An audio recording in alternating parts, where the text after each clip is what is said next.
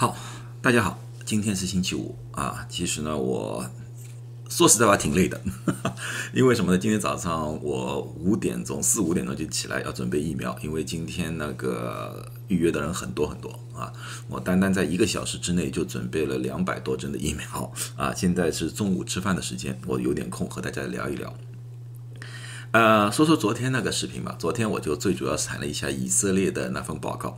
以色列的那个报告里面呢，我最主要谈谈那个辉瑞疫苗的有效性啊。然后呢，从那个以色列的报告里面呢，出来了就是百分之九十四的有效啊。对有症状，记住是有症状的新冠的预防率是百分之九十四。这个和辉瑞自己的做的报告就是百分之九十五是呃非常接近的，或者或者相似的啊。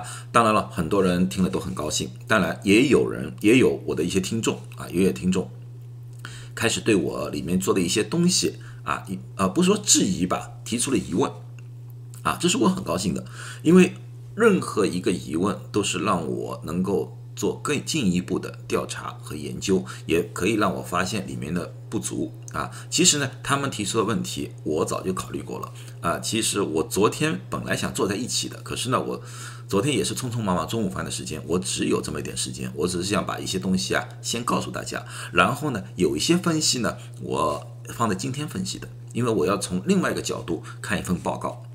这就是我昨天我也是说过了，一份好的临床报告。一份好的调查报告，从里面我们发可以发现，不是单单一个两个的发光点，可以发现很多很多东西，特别对我们新冠这次其实是有很多帮助的。这是以色列的啊，不不没有这么单纯，没有这么单纯。那么这两个问题是什么问题呢？啊，我跟他第一个问题，呃，一位朋友就说了，他说那个新冠的测试出来，你们说有效率是百分之九十四，这是有症状者，那么无症状者呢？啊，无症状的，他的意思其实就是说，OK，打了疫苗了，对你这个人来说其实很好，你有百分之九十四的保护保护作用，你不会得新冠了。但是有可能你这个新冠是没有症状的新冠，就是无症状者，你身体里面还是有很多病毒，你这个病毒还可以带来带去，传染给其他人，啊，这个里面就变成水分了。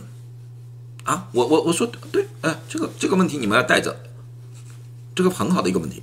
啊，第二个。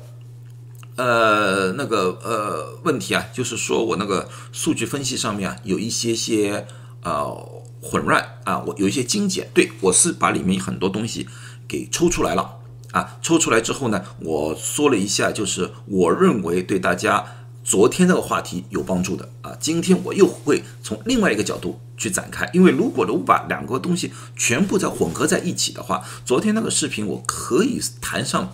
四十分钟到一个小时不成问题。今天我也是精简的啊，有些数据我会告诉你们自己回去看吧。啊，用我这个手法一看你就知道了。啊，好，那么闲话少说，你们就带着那两位朋友的问题来看看我今天的说法，看看看我是不是能给你们一个答案。好，昨天这幅图我没给你们看。啊，昨天做那没完，因为昨昨天这幅图呢，我觉得在没有啊一个基础的理论之上，你们看这两幅图呢，就看了一个哦有效有效。其实这两幅图里面有很多很多的问题在里面，又或者说有解释了很多很多的呃关键问题啊。这边它是总的，就是核酸测试阳性就属于新冠，是这边的 A 啊 B。是不但要核酸测试是阳性，而且需要有症状，啊，它里面就是说积累的数字，它是从零天每隔七天，它统计一下零七十四天、二十一天、二十八天、三十五天、四十二天这样子的一个一个范围进去的，呃，大家知道二十一天啊，二十一天这个时候基本上就是要打第二针的时候，打第二针，然后后面是两针以后的效果啊，这个大家要。看清楚了，两针以后的叫做。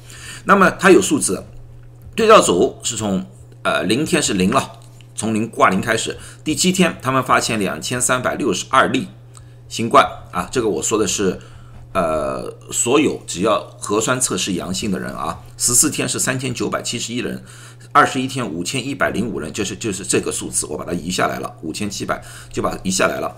然后我们要我他没有说，可是我计算出来了，就是这个天数和这个天数之间的人数之差，零到七天当然就是两千三百六十二了。这个两个之差是一千六百零九人，这两个之差是一千一百三十三人，这两个是六百七十一、二百七十八、四十七人。啊，疫苗组的话，它也是这样递增：一千九百六十五、一五六八、五九一、二八一、五十一、四。好，这个我就不计算了。其实你们用计算机也一样，其实情情况就一样，计算一样。那么这里面你们可以看到一些什么东西？第一，不管是打不打疫苗，在四十二天之内，七天的确诊人数在下降。为什么？人家说：“哎，你没打疫苗怎么会下降？”别忘了，以色列分成了，以色列人到注意了，以色列打的疫苗速度非常快。这里面告诉给我一个提示，就是打了疫苗的人可以很有效的去保护那些没有打疫苗的人。这个第一个结果是我得出来了，因为它在地震每七天。都在递增。第二个对比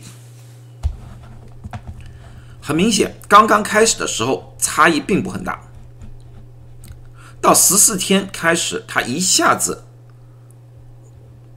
就讲从一千五百六十八人变成五百九十一人，这个基本上有三分之一了。而这里变化也有，但是这个是个分水岭。所以我就基本上可以知道大概在什么期段。其实从这个图表上也看到了，从十四天以后开始有分水岭了。不管是群体还是有症状者，这也明很明显。第二针以后，就是二十一天以后到三十五天，这里又有一个分水岭，非常大的一个分水岭。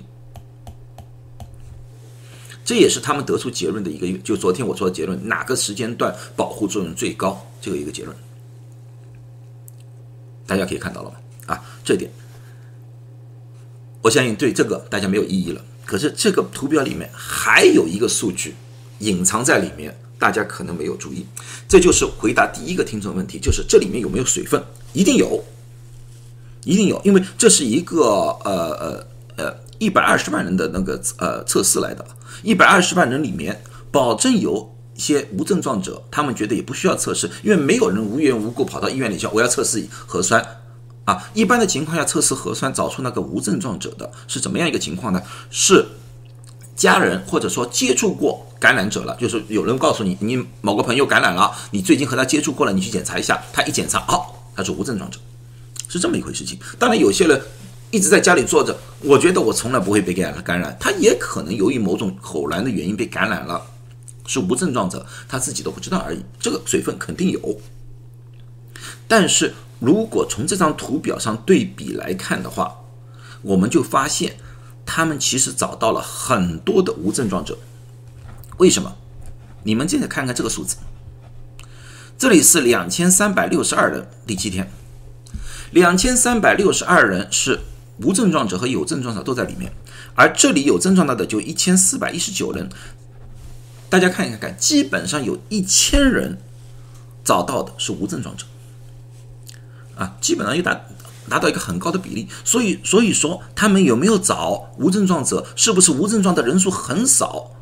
不是，他无症状的人是很多的，啊，对照呃，疫苗组也是一千九百六十五人，这是一千一百零三人，里面也有。八九百人啊，所以他们里面找到无症状者的啊，而且这个无症状的人数比我们过去预估的多。因为我在刚刚开始的时候，我早就说过了，和呃无症状者大概占了整体的呃百分之三十左右。后来又有提高，从现在这个数据来看的话，从大四大数据来看的话，无症状的比例可能已经接近一半，就是百分之五十、百分之四十到五十的是无症状者，可能还要高，因为我刚才说了，有可能有遗留，有可能遗留。所以说，呃，第一位听众就说了，这里面有没有水分？有水分大不大？我认为并不是很大，因为它两者之间的，不管是打疫苗的还是没打疫苗的那个差异啊。无症状的差异啊，还是很小的，还是很小的，所以在对比上来说的话，还是有说服力的。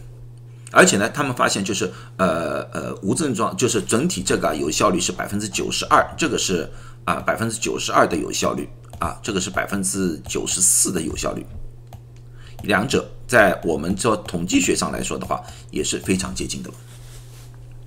那所以像你看一个好的东西，就单单这个表格里面。我可以找出这么多的东西，大不还是有人说啊，那位那位朋友，我就说我还是要再回答你，我觉得还是不够，就是刚才你所说的可能有水分。那么我的作用是什么？我昨天一整天就在查你要的资料，找到没有？找到了，啊，是从另外一个调查报告里面佐证了我刚才所说的，就是这个疫苗。对无症状者也是有作用的，而且这个水分不高。这个报告更牛，是什么地方来呢？是英国政府和牛津大学做的报告。它有一个专门，这个这个这个研究还在继续当中。它只是呃三天还四天之前播送了一个这个这个报告，叫 Siren Study。Siren Studies 它是这样做的。它并不是全体，它只是医护工作者，因为医护工作最早最早打针嘛，他把这批人给弄出来，其其中一个医医院的这个医院里面呢，它一共有啊两万九千三百七十八名医护工作者啊，医护工作者，他测试时间是从十二月八号到二月五号。有人说为什么十二月八号？因为大家记住，英国是比美国更早打疫苗的一个一个国家，因为它这个英国变异。它更早打疫苗，所以说它的统计数据是可以从十二月八号开始，而美国是十二月十四号才开始，大概晚了一个星期左右。啊，他这个由于是医护工作者，愿意参加这个测试的人，愿意参加这个测试的人，所有的人都每两周要做一次核酸测试，有症状要记录症状。啊，这个并不是一个很。很高兴的一些，你想想看，从十二月八号到二月五号这么长时间，你每两个星期要去捅一下鼻子，这个并不是很愉快的一件事情。但是为了这个，医护工作者都去做了，这个我也为他们喝彩。我受不了，说实在话，我我我想想就会害怕，因为捅在鼻子里面真的很不舒服，非常不舒服。他们用的疫苗是辉瑞疫苗，不是 AstraZeneca。因为 AstraZeneca 比辉瑞的晚啊，所以这场这个报告是针对于呃辉瑞的。但是 AstraZeneca 后来他们也在做，可是报告还没出来。如果出来的话，我也会跟大家跟大家说。那么由于是他每两周都做一次核酸测试的话，那么在这个里面，这群人里面，不管有无症状都找出来了，而且是每两个星期做的，所以说你假阳性啊、假阴性的可能性比例非常非常低。最后，他们得出的结论就打了第一针二十一天之后，保护率是百分之九十七啊，七十二，不是九十七，百百分之七十二。第二针保护率百分之八十六。那么大家又说了，哦，那个报告和以色列这个不对。你刚才说九十四，怎么变成八十六了？啊，这个就是刚才第一位听众所说的那个水分的问题了。啊，无症状者，这是第一个一个关键。无症状的很多可能有一部分。可能不说很多，有一部分可能是漏掉了啊，所以造成了这个百分比的不同。第二个，别忘了，英国是英国变异流传最厉害的一个地方，所以叫英国变异嘛，英国变异。所以说这个数据里面，保护率里面里面包括了英国变异。这个这个 study 同时也告诉了一个什么东西，就是。辉瑞疫苗对英国的变异的保护率也很强，有保护作用。那么今天我说了这么多，这就是说，最主要我想说出一个问题，就是说，辉瑞这个疫苗对于无症状的保护也同时存在的。好，因为它在。保护也同时存在的，那么也就是说，我打了这个疫苗之后，我有很高的百分比，基本上百分之九十的可能性，我不会被感染到新冠。那么对我们大众有什么意义呢？也就是说，我不会得到了，我就不可能传给下一个人。我不能传给下一个人，那么疫苗就在我面前被阻断了，我成为了一个病毒的防火墙。这个对我们的群体免疫将是一个非常大的关键。因为如果说各个人都变成无症状者的话，就无法谈到所谓的群体免疫。群体免疫的问题就是最关键，就是到我这里打了疫苗，这个病毒不会传下去了。刚开始的时候，你们要知道，呃，做疫苗测试的时候，因为那时候是比较早嘛，三月份、四月份的时候，那时候所有药厂的目标只有一个，就是让新冠病人不要转重症。不要死亡，这是他们的目标。所以说，他们那时候定的新冠疫苗测试的标准，都是以这个为目的的，就是不要转重症，不要死亡。所以他那时候还没有太多的时间或者精力去考虑下一步能不能阻断这个病毒的传播。现在这个测试其实就是那个疫苗测试的一个。第四期临床的不是第三期，第四期临床的一个延伸，就是说从这个疫苗里面是不是可以找出到阻断病毒传播的一个方式？现在我们看来是有可能了，而且是希望是非常非常大的，这对我们的意义非常大，因为我们可能可能我说这真可能在现阶段情况下不必要注射到他们百分之八十、百分之九十，可能在百分之六七十的时候。由于这个病毒无法通过打疫苗等再传播下去了，可能就达到一个群体免疫，这个意义非常重大。好了，那么今天就讲到这里了，讲到这里了，我把这两个数据就放在这里了，大家自己好好的考虑一下，看看看。